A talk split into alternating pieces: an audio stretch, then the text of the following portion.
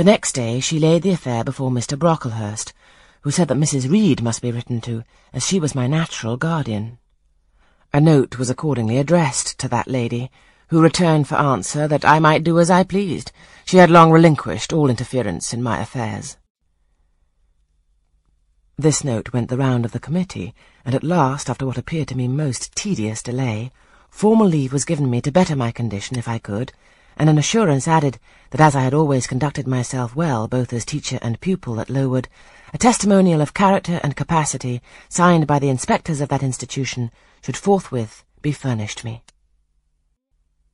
This testimonial I accordingly received in about a month, forwarded a copy of it to Mrs. Fairfax, and got that lady's reply, stating that she was satisfied, and fixing that day fortnight as the period for my assuming the post of governess in her house.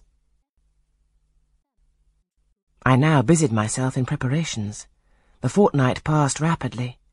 I had not a very large wardrobe, though it was adequate to my wants, and the last day sufficed to pack my trunk, the same I had brought with me eight years ago from Gateshead.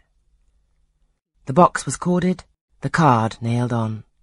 In half an hour the carrier was to call for it to take it to Lowton, whither I myself was to repair at an early hour the next morning to meet the coach. I had brushed my black stuff travelling dress, prepared my bonnet, gloves, and muff, sought in all my drawers to see that no article was left behind, and now, having nothing more to do, I sat down and tried to rest.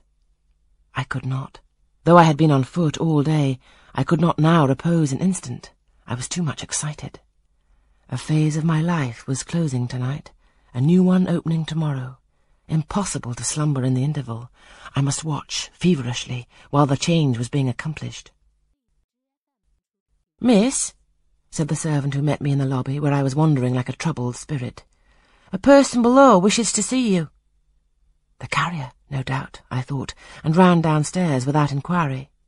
I was passing the back parlour, or teacher's sitting room, the door of which was half open, to go to the kitchen, when someone ran out. It's her! I'm sure! I could have told her anywhere! cried the individual, who stopped my progress and took my hand. I looked.